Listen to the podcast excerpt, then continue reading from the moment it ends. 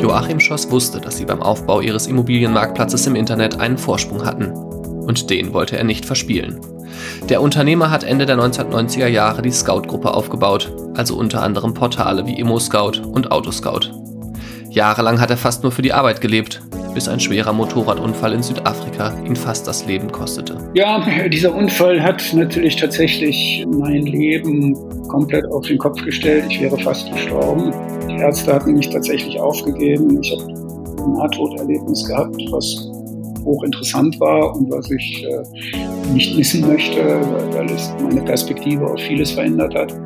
Zum Beispiel hat es mir gezeigt, dass es vielleicht nicht darum geht, äh, wie wertvoll das Unternehmen ist oder äh, wie viele Mitarbeiter man hat oder äh, dass man Chef ist, sondern eher, was für ein Chef man ist und äh, wie man die Dinge gemacht hat. Heute im Podcast Zwei Leben wie Joachim Schoss erst die Scout-Gruppe aufbaute und sich dann nach einem schweren Unfall zurück ins Leben kämpfen musste. Gründerzeit, der Starter-Podcast der Rheinischen Post mit Florian Rinke und dem Gründer der Scout-Gruppe Joachim Schoss.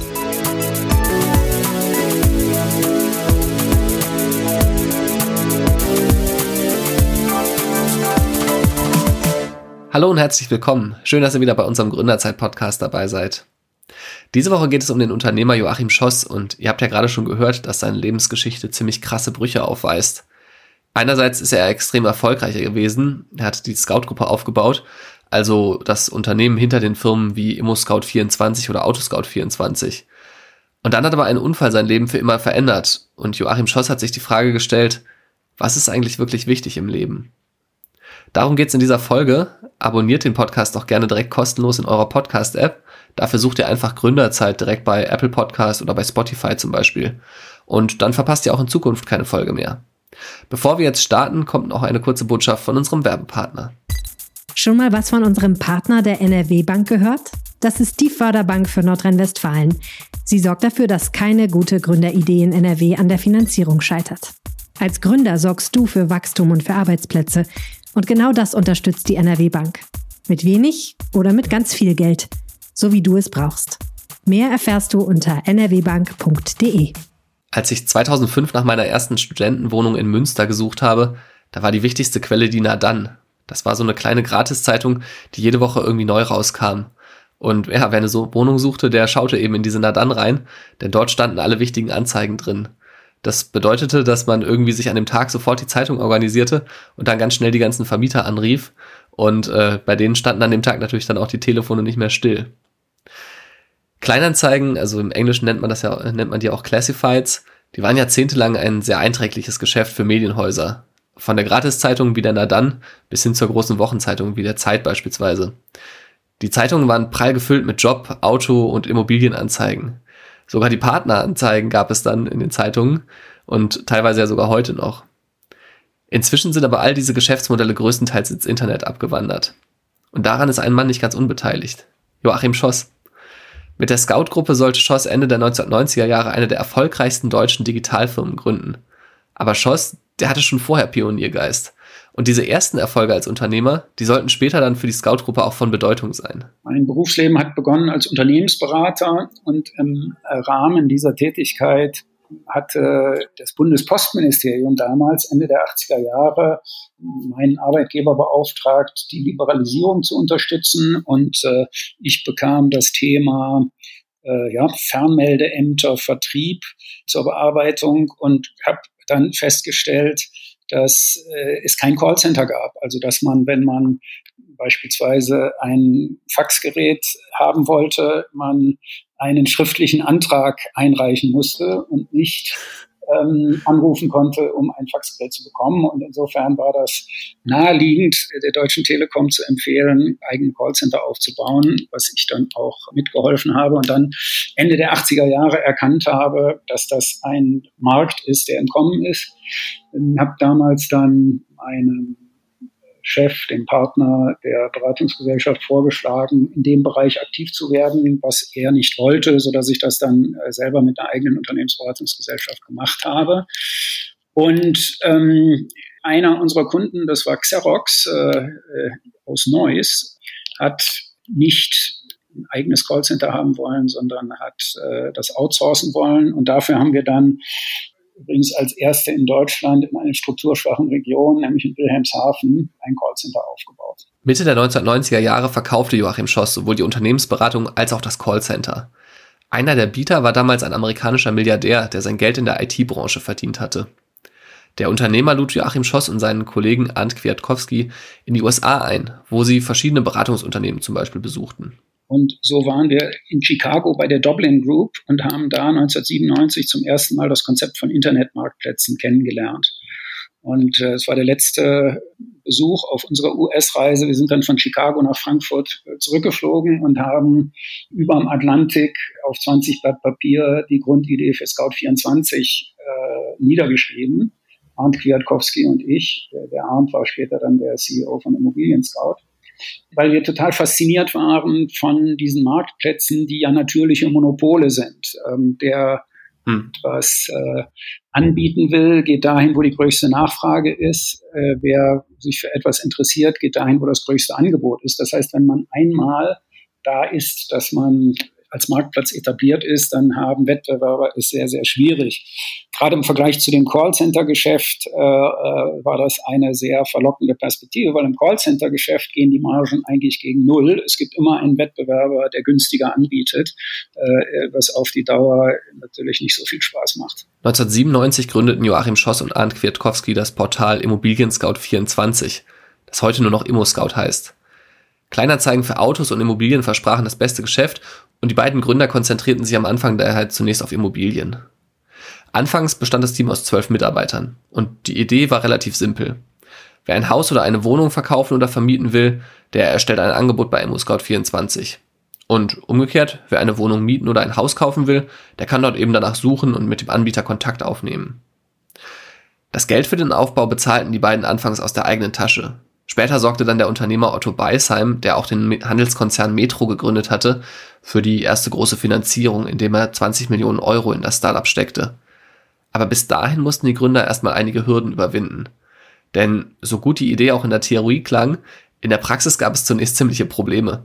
Denn die Makler rissen sich ehrlicherweise nicht darum, ihre Häuser und Wohnungen direkt auf dem Internetportal anzubieten. Da haben wir uns massiv verkalkuliert, weil wir waren natürlich der Überzeugung, dass eine Online-Anzeige mit unbegrenztem Platz und viel leichter suchbar als in der Zeitung und mit Fotomöglichkeit und allem drum und dran äh, eigentlich viel wertvoller ist als eine Anzeige in einer Zeitung äh, und haben gedacht, wenn wir zum Beispiel mit 30 Prozent des Preises für eine Zeitungsanzeige äh, an den Markt gehen, dass wir dann überrannt werden würden. Aber leider haben wir die Rechnung ohne den Wirt gemacht. Natürlich bezahlen die Makler oder die privaten Anbieter nicht für die Fotos, die sie ins Internet stellen können, sondern für die Nachfrage, die sie auf ihre Anzeige bekommen. Und die war 1998 natürlich über die Kleinanzeige in der Zeitung noch 100 oder 1000 Mal größer als äh, über eine Anzeige im Internet. Und äh, insofern äh, mussten eher wir äh, bei den Maklern Schlange stehen und betteln, mhm. dass wir äh, Immobilien oder eben Autos äh, äh, auf unsere Plattform bekommen. Doch das Team zeigte sich in der Anfangszeit erfinderisch. Und dazu gehörte auch, dass man auch mal Anzeigen aus der gedruckten Zeitung übernahm und für die eigene Internetseite abschrieb. Gleichzeitig setzte man aber auch auf Instrumente, um das Angebot für die Kunden interessanter zu machen. Was wir zum Beispiel gemacht haben, im Gegensatz zu den übrigens über 200 Startup-Wettbewerbern Ende der 90er Jahre im äh, Kleinanzeigenbereich war, dass wir auch ein Callcenter angeboten hatten. Ich hatte ja Erfahrung im Callcenter-Markt, insofern war das naheliegend.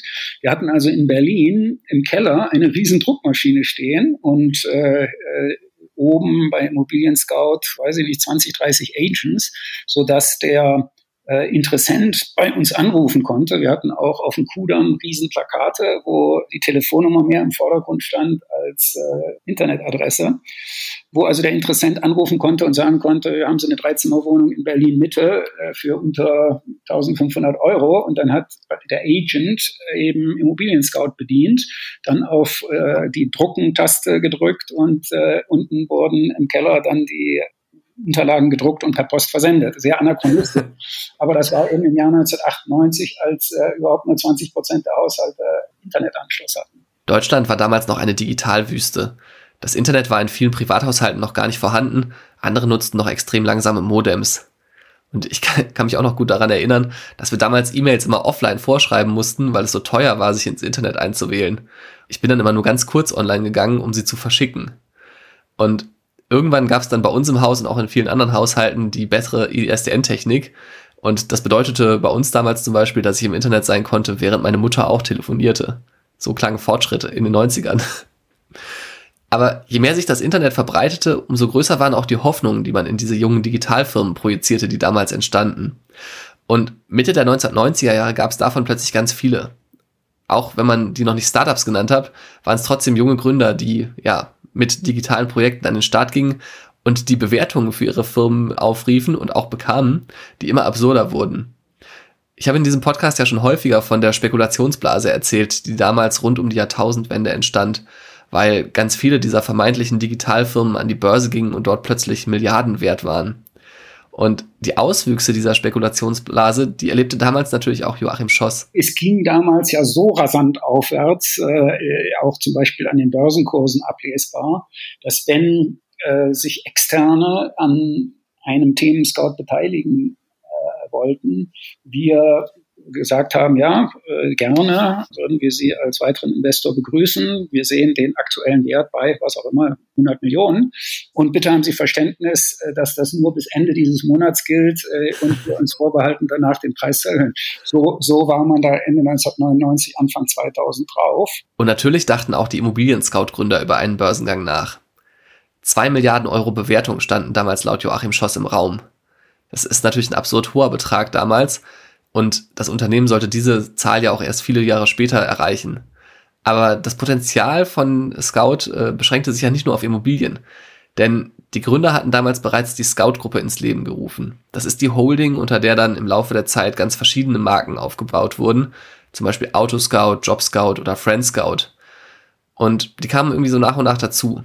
Dass Immobilien Scout 24 das erste Portal war, hatte letztlich nämlich einen ganz einfachen Grund. Naja, als allererstes haben wir Autoscout gemacht, wobei es stimmt nicht Autoscout, sondern wir haben den Automarktplatz als allererstes gemacht, als Berater für die DEKRA. Und dieses äh, Portal hieß Faircar. Und die Idee war, dass wir uns da auch dran beteiligen wollten, aber das wollte dann die DEKRA hinterher nicht mehr. Und als dann die Zusammenarbeit endete, hatten wir ein Wettbewerbsverbot von 365 Tagen.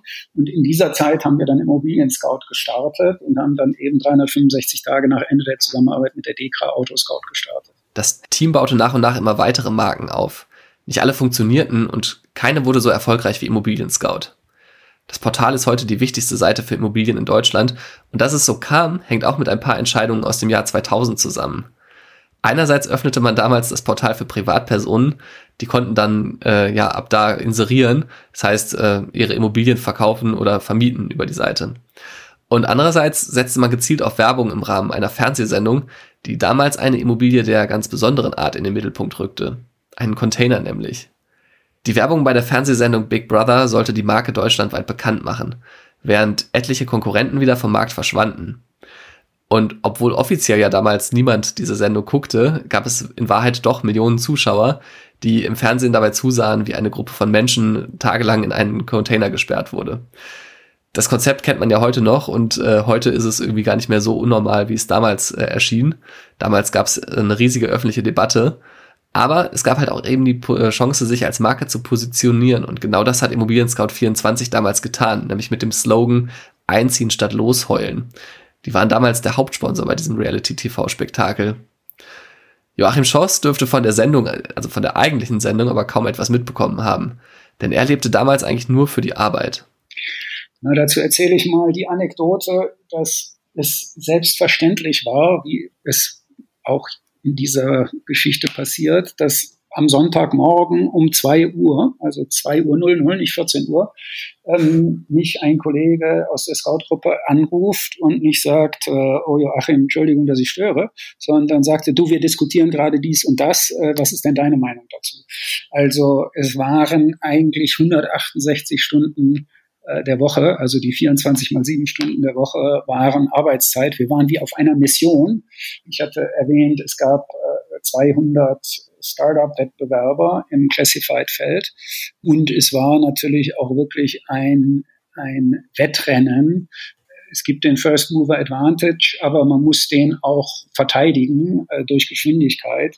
Und insofern war ich eigentlich von Gründung an bis eben zu diesem Unfall Ende 2002 ununterbrochen für Scout24 tätig. In dem, in dem Jahr vor meinem Unfall bin ich 240 Mal geflogen.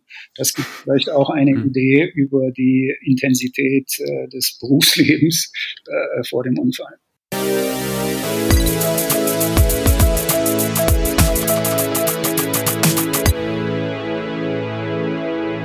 Das Leben von Joachim Schoss lässt sich in zwei Hälften teilen.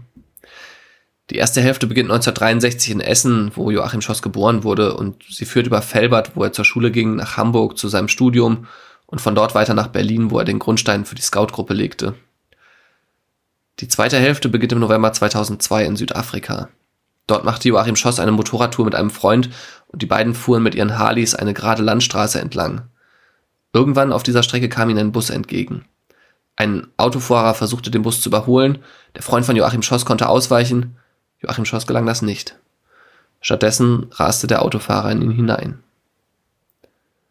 Gemessen an der Einwohnerzahl zählt Südafrika seit Jahren zu den Ländern mit den meisten Verkehrstoten der Welt.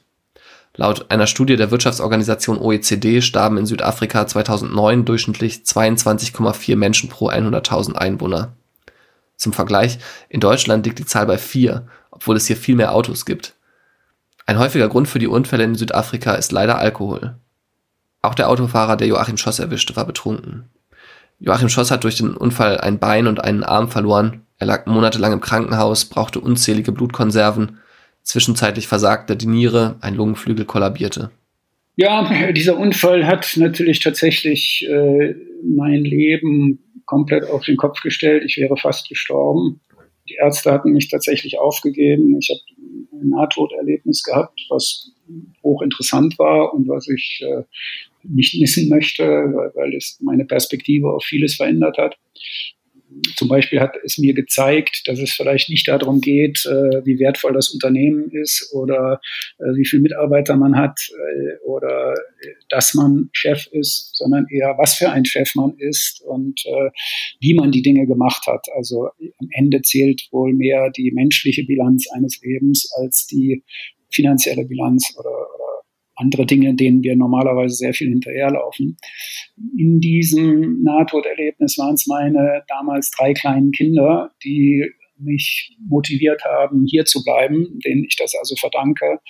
Und äh, ja, in dem Gesamtzusammenhang äh, Schwerbehinderte aus dem Unfall hervorgegangen sein, Prognosen der Ärzte, A, dass ich äh, das nicht überleben werde und dann B, äh, dass ich ein ewiger Pflegefall sein würde. Und äh, diese Erfahrung des Nahtoderlebnisses haben mich dann eben dazu gebracht, wirklich die Kinder oder die Familie zu priorisieren und äh, den anderen Teil ja niedriger zu gewichten. Joachim Schoss lag erst in Südafrika auf der Intensivstation. Und ich habe bei meiner Vorbereitung auf das Gespräch mit ihm ein Interview gefunden, in dem er etwas gesagt hat, was mir ziemlich unter die Haut gegangen ist. Am Morgen meines Unfalls war ich CEO von einem Unternehmen mit 5000 Mitarbeitern. Und am Tag nach dem Unfall hätte eine der Putzfrauen auf der Intensivstation mich fast umgebracht, weil sie die Steckerverbindung vom Dialysegerät mit dem Wischmopp herausgezogen hat. In so einem Moment, wo das eigene Leben von anderen abhängt, da lerne man Demut, hat Joachim Schoss damals gesagt. Vorher äh, auch der Glaube, dass alles machbar ist, ähm, der Glaube, dass das Schicksal in der eigenen Hand liegt und eben diese starke Fokussierung auf äh, äh beruflichen Erfolg, Unternehmensaufbau und so weiter. Und äh, durch den Unfall schon ein bisschen demütiger geworden in der Erkenntnis, dass nicht alles immer in der eigenen Hand liegt, sondern dass man auch mal ähm, in diesem konkreten Fall Opfer eines Betrunkenen werden kann und die Dinge mal nicht so laufen, wie man sie sich gedacht hat, dass äh, es im Leben auch noch andere bedeutende Dinge gibt als äh, mhm. unternehmerischen Erfolg. Die Ärzte glauben damals nicht daran, dass Joachim Schoss überleben wird. Sie informieren seine Familie, dass es schon bald vorbei sein könnte. Da kam einer nach dem anderen vorbei äh, und allen wurde vorher gesagt, dass sie mich nicht über meinen Zustand informieren sollen. Haben dann also alle gesagt, dass sie jetzt zufälligerweise auch Urlaub in Südafrika machen. Ich glaube, es waren 25 äh, Gäste da, unerwarteterweise. Und ich habe mich immer gewundert, äh, warum die jetzt gerade alle zu, zufällig äh, Urlaub in Südafrika machen. Äh, insofern, äh, zum Beispiel meine Schwester ist das erste Mal in ihrem Leben äh, geflogen und dann gleich nach Südafrika, um mhm. noch äh, ein letztes Mal zu verabschieden. Aber Joachim Schoss gibt nicht auf. Dieses Nahtoderlebnis, in dem ihm seine Kinder erschienen sind, das gibt ihm Kraft. Und am Ende ist es wohl eine Mischung aus Glück, guter medizinischer Versorgung und Willenskraft, die ihn am Leben hält und ihm ermöglicht, wieder halbwegs gesund zu werden.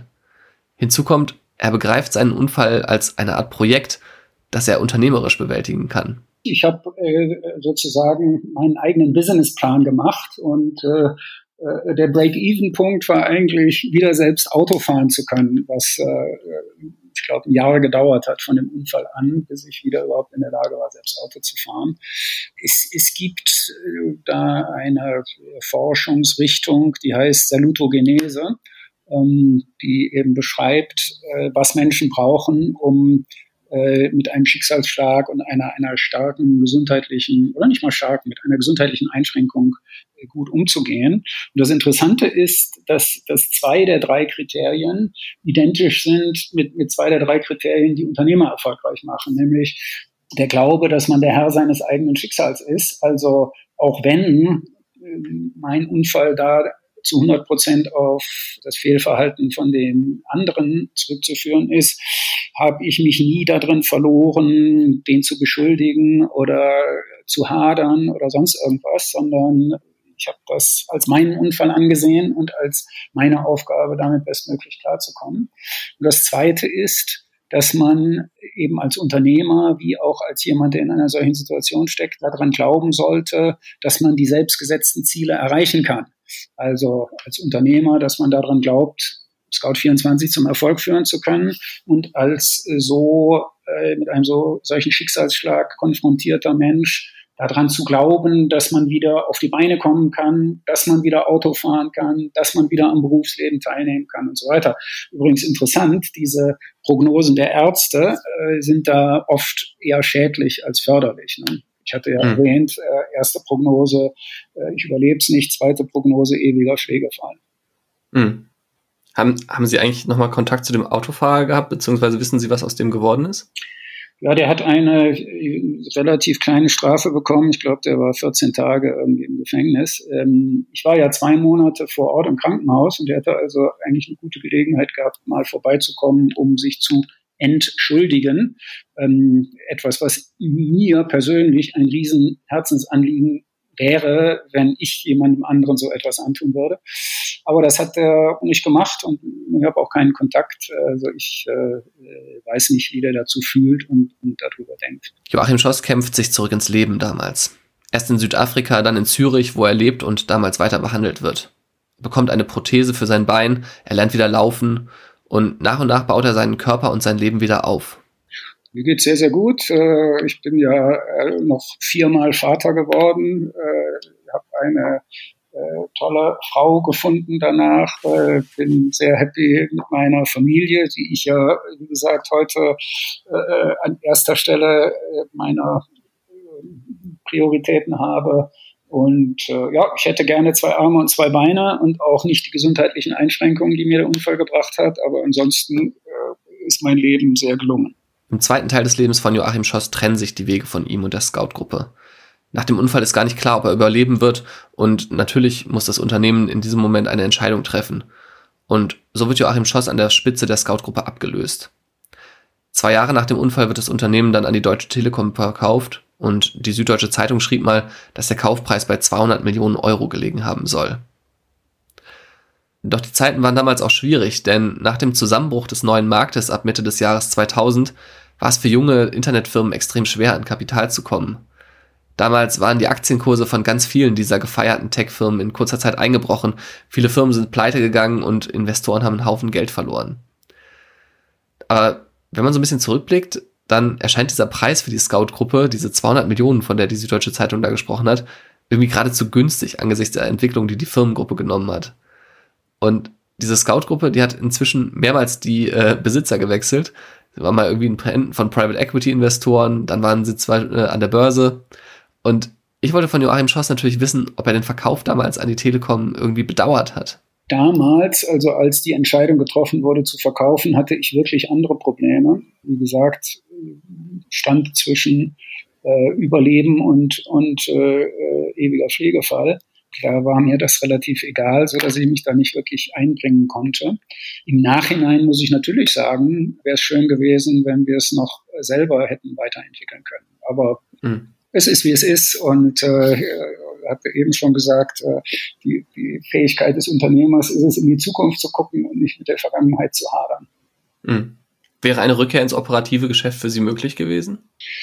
Ähm, wahrscheinlich, äh, aber sowohl körperlich als auch äh, einstellungsmäßig nicht mehr auf dem Niveau, wie ich es vorher betrieben habe. Joachim Scholz hat sich stattdessen neuen Projekten zugewandt. Doch bevor es mit seiner Geschichte weitergeht, kommt hier noch eine Botschaft von unserem Partner Köln Business. Du willst mit deiner Geschäftsidee richtig durchstarten, aber hast noch nicht den richtigen Standort gefunden? In Köln gab es allein im letzten Jahr rund 100 Start-up-Neugründungen. Die Stadt bietet als Start-up-Hotspot die besten Voraussetzungen für deine Ideen. Und das perfekte Business-Netzwerk bekommst du obendrauf von der Köln Business Wirtschaftsförderung. Networking mit anderen Start-ups, Unternehmen und Investoren leicht gemacht. Und hast du Fragen zur Finanzierung oder der Bürosuche? Auf köln.business wird dir geholfen. Joachim Schoss hat jahrelang für die Arbeit gelebt. Die Scout-Gruppe zählt zu den erfolgreichsten Gründungen der jüngeren deutschen Wirtschaftsgeschichte, aber dann wurde sein Leben durch diesen Unfall auf den Kopf gestellt. Und natürlich stellte sich auch für den damals knapp 40-Jährigen die Frage, wie soll es eigentlich jetzt im Leben weitergehen? Durch den Verkauf von Scout24, auch wenn er aus meiner Sicht viel zu früh war, ist mir natürlich einiges Geld zugeflossen. Und äh, auf der anderen Seite war ich quasi arbeitslos. Und dann habe ich um mich rum in den verschiedenen Krankenhäusern, in denen ich insgesamt sechs Monate war, erleben müssen, wie schwer sich manche Mitpatienten mit ihrer neuen Situation als Mensch mit Behinderung tun. Oder ich habe auch gesehen, dass äh, im Jahr 2003 es überhaupt noch kein Portal äh, für Menschen mit Behinderung gab, wo die Informationen zusammengefasst waren oder dass zum Beispiel in der Reha-Klinik, in der ich dann lange war, äh, alle Informationen noch in, in äh, weiß ich nicht, 300 Leitsordnern auf Papier abgelegt waren, äh, ja, was äh, mir im Jahr 2003 äh, total anachronistisch schien und glaube ich auch war, was sich natürlich über ein Internetportal viel effizienter regelt. Nach seinem Unfall muss Joachim Schoss zwar mit körperlichen Einschränkungen leben, aber er denkt eben weiterhin wie ein Digitalunternehmer. 2004 gründete er die Stiftung My Handicap und beginnt mit dem Aufbau eines Internetportals mit dieser Stiftung. Und auf diesem Portal sollen Menschen mit Behinderungen Informationen zu verschiedenen Einschränkungen finden, wie zum Beispiel Amputationen, Burnout und Co. Außerdem gibt es da auch Tipps rund um Themen wie Ausbildung und Beruf, Familie und Partnerschaft oder Freizeit und Mobilität. Im deutschsprachigen Raum kommt das Portal inzwischen auf ungefähr 10 Millionen Besucher pro Jahr, sagt Joachim Schoss.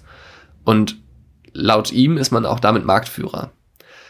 Nun soll das Angebot ausgeweitet werden, es soll irgendwie global verbreitet werden. Und Joachim Schoss sagt, dass jetzt der Start in Kenia und Uganda geplant ist und danach auch Indien und Bulgarien drankommen sollen. Und das Ziel ist, bis zum Ende dieses Jahrzehnts jeden der eine Milliarde Betroffenen auf dem Planeten mit unseren Informationsdienstleistungen zu versorgen. Wir geben ja Hilfe zur Selbsthilfe. Wir, wir möchten Betroffene informieren, wie sie ihre Lebensqualität verbessern können, wie sie äh, ihre, äh, ihren, ihren Unterhalt bestreiten können, wie sie einen Job finden können und ähnliche Dinge. Für die internationale Expansion wurde Anfang des Jahres allerdings der Name angepasst. Statt My Handicap heißt das Portal jetzt Enable Me. In der englischsprachigen Welt ist Handicap äh, politisch nicht korrekt. Das ist die Hand an der Kappe des Bettlers.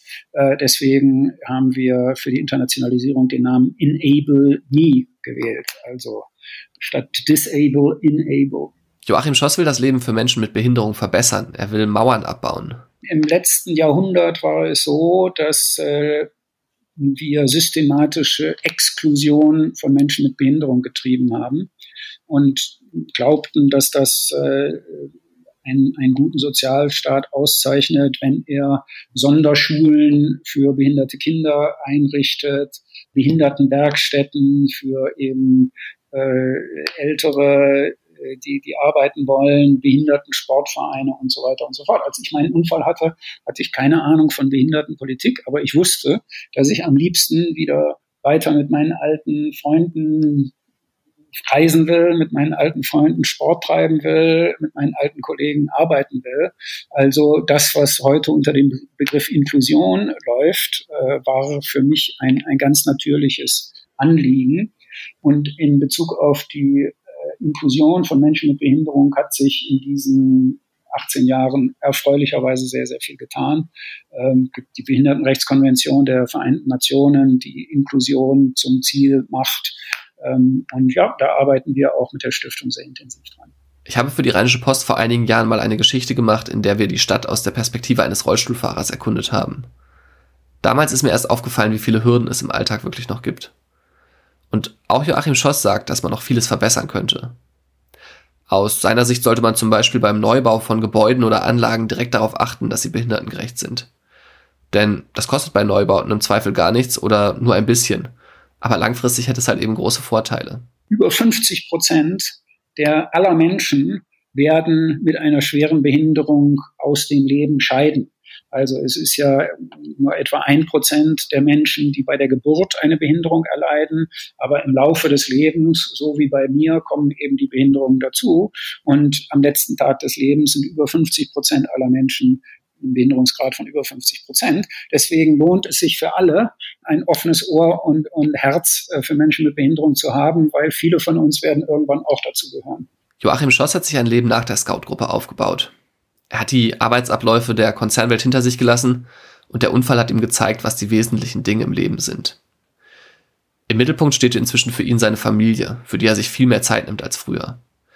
Er arbeitet zwar auch weiterhin unternehmerisch, also er investiert zum Beispiel in Startups und war eine Zeit lang im Verwaltungsrat der Neuen Zürcher Zeitung. Allerdings widmet er sich inzwischen auch sehr viel der Philanthropie. Einmal durch seine Stiftung bei Handicap, aber auch in einem weiteren Projekt. Und diesmal geht es um nicht weniger als die Zukunft der Demokratie. Restate Global heißt die Stiftung, die er unter anderem mit einer früheren Mitarbeiterin des Weltwirtschaftsforums aufbaut. Das ist äh, der Versuch, unsere Demokratien zu innovieren und zwar in einer Art und Weise, wie das meines Erachtens nötig ist. Ähm, ich habe ja während meines Berufslebens viel Zeit äh, sowohl mit sehr etablierten Unternehmen verbracht, als Unternehmensberater oder später auch als Aufsichtsrat und mit Startups und habe daraus lernen können, dass etablierte Unternehmen sich sehr schwer tun mit disruptiven Innovationen. Etablierte sind sehr gut für inkrementelle Innovation, das heißt kleine Optimierungen, um das Bestehende immer ein Stückchen besser zu machen, während die Disruption eben eher äh, durch die Startups erfolgt. Kodak ist der berühmte Case, äh, eines Weltmarktführers, der pleite gegangen ist, weil er die Disruption der Digitalisierung verschlafen hat. Kodak, das ist wohl das berühmteste Beispiel für dieses sogenannte Innovators Dilemma. Das Unternehmen dominierte irgendwie die analoge Fotografie jahrelang, jahrzehntelang. Kodak-Filme, die hatte wohl fast jeder von uns schon mal in seinem Fotoapparat. Und natürlich beschäftigte sich Kodak auch mit der Digitalfotografie. Man entwickelte sogar eine Kamera. Aber das Kerngeschäft, also der Verkauf von Filmen, lief so gut, dass man sich nicht traute, es durch die Digitalfotografie zu zerstören. Also taten es dann am Ende andere und die goldenen Zeiten von Kodak waren leider vorbei. Und ich habe das Gefühl, dass unsere Demokratien, die ja glücklicherweise heute seit äh, über 75 Jahren mehr oder weniger ohne Disruption existieren können, dass denen die Startup-Mentalität fehlt. Mhm. Ähm, also dass, dass äh, mal etwas äh, mehr zum Beispiel äh, technische äh, Neuerung herangetragen werden müsste. Weil wenn Disruption nicht aus der Institution selbst herauskommt, dann kommt sie von außen. Bei Kodak hieß das Insolvenz, bei Staaten könnte das heißen Bürgerkrieg, äh, feindliche Übernahme oder was auch immer. Und das sind wahrscheinlich Themen, die wir alle nicht wollen. Mhm. Vielleicht ein, ein Beispiel zu geben, äh, wenn ich online irgendetwas einkaufe oder ähm, ein, ein Hotel besuche, kriege ich danach eine Frage, wie es mir denn gefallen hat, äh, was man allenfalls besser machen kann, äh, wie ich mit einzelnen Bereichen des Services zufrieden war. Das habe ich äh, weder von meinem Bundestagsabgeordneten noch von äh, einer Partei noch von einer Landes-, äh, oder sonstigen Regierung je gehört bisher. Und dieses nur eins von 100 Beispielen ähm, wo Technologie heute ohne weiteres ermöglichen würde, dass Bürger äh, stärker beteiligt werden können an eben in diesem Fall durch Feedback, aber äh, zum Beispiel auch an der Ideengenerierung. Und äh, solche Dinge wollen wir stärker voranbringen. Joachim Schoss fordert, dass Staaten interaktiver und partizipativer werden. Sie müssten stärker auf Technologien des 21. Jahrhunderts setzen. Wobei er auch generell das Konstrukt des Nationalstaats in Frage stellt. Darüber hinaus ist auch die Frage, ob äh, die, die Nation States, also äh, die, die Staatswesen, die an einer klar definierten Grenze aufhören, die eigentlich ihre Hochzeit in den letzten 200 Jahren hatten, noch das Modell fürs 22. Jahrhundert sein werden oder ob in, in einer Welt, in der äh, von den zehn größten Organisationen der Welt, die über eine Milliarde Mitglieder haben, äh, nur zwei Staaten sind, nämlich China und Indien, ob in einer solchen globalisierten Welt Grenzen von Staatsgebieten nicht immer unbedeutender werden. Mhm. Und es vielleicht mal virtuelle Staaten geben wird, die ja, anhand, also denen man äh, freiwillig beitreten kann äh, oder auch äh, freiwillig austreten kann. Mhm. Dann ist man am Ende Staatsangehöriger von Amazon oder von, von Google oder so. Ja, an Amazon oder Google äh, hatte ich jetzt nicht gedacht, aber vielleicht äh, Staatsangehöriger von Winkeland oder Schossimplan oder sowas. Joachim Schoss macht sich ziemlich viele Gedanken über die Welt und über die Zukunft und welche Rolle Technologie da spielen wird. Er glaubt zum Beispiel, dass die Technologie in den kommenden Jahren für gewaltige Umbrüche sorgen wird, die alles in Frage stellen werden. Und darauf müssten sich Demokratien vorbereiten. Aber eben nicht nur darauf. Auch der Klimawandel und andere Entwicklungen stellen die Staaten natürlich vor gewaltige Herausforderungen. Joachim Schoss besitzt inzwischen eine Aufenthaltserlaubnis für Neuseeland, genauso wie beispielsweise andere Größen aus der Tech-Szene wie Peter Thiel, der Investor von Facebook, oder Google-Gründer Larry Page. Die Insel ist einerseits landschaftlich extrem schön, aber die Unternehmer verbinden damit auch noch eine andere Hoffnung. Denn sollte es zu einem Krieg oder gar einem Atomkrieg kommen, dann würde sich dieser wahrscheinlich eher auf der Nordhalbkugel abspielen. In Neuseeland wäre man hingegen relativ sicher. Technologische Umbrüche, die wird man allerdings auch dort spüren. Joachim Schoss glaubt, dass allein die künstliche Intelligenz das Potenzial hat, die Welt zu verändern. Denn irgendwann könnte es die Singularität geben, also diesen Moment, in dem künstliche Intelligenz und menschliche Intelligenz gleich schlau sind. Dann wird es danach Superintelligenz geben, also die dann geht sehr schnell die künstliche Intelligenz in Richtung IQ 200, 300, 500. Äh, und dann wird uns äh, unser äh, Smartphone, falls wir noch eins haben, falls wir nicht schon connected sind, direkt sagen, was die bessere Entscheidung in allen möglichen Lebenssituationen ist. Und wenn wir dreimal dagegen gehandelt haben und dreimal gelernt haben, dass unsere eigene Entscheidung die schlechtere war, werden wir uns komplett äh, nach dem richten, was uns eben die künstliche Intelligenz an Vorschlägen macht. Ich muss sagen, dass ich diese Vorstellung ziemlich bedrohlich finde. Joachim Schoss sieht das aber anders. Die gute Nachricht ist ja, die Affen schwingen sich immer noch von Baum zu Baum und äh, äh, lausen sich gegenseitig. Was ich damit sagen will, ist, die Affen mussten auch erleben, dass der Mensch sich über sie erhoben hat und mächtiger geworden ist und der Mensch die Möglichkeit hat, den Affen zu fangen, zu töten, ihm den Lebensraum zu nehmen. So wie ich unterstelle, dass äh, Technologie gegen Ende dieses Jahrhunderts auch diese Möglichkeit haben wird, spätestens.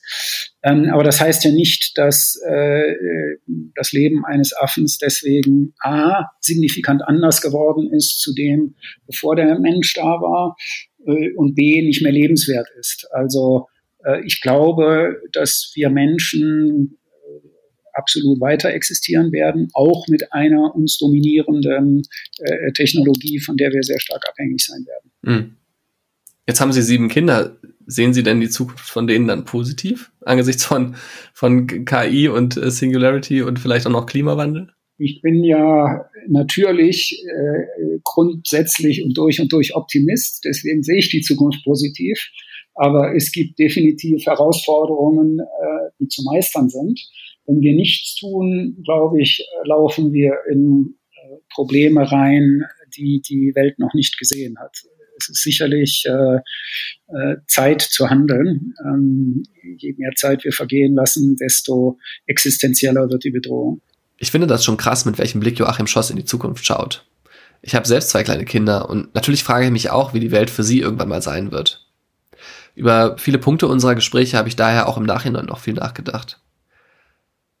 Umgekehrt zeigt natürlich auch die Geschichte von Joachim Schoss vom Immo-Scout-Gründer über den Unfall bis hin zum Philanthropen, wie viel Menschen möglich machen können.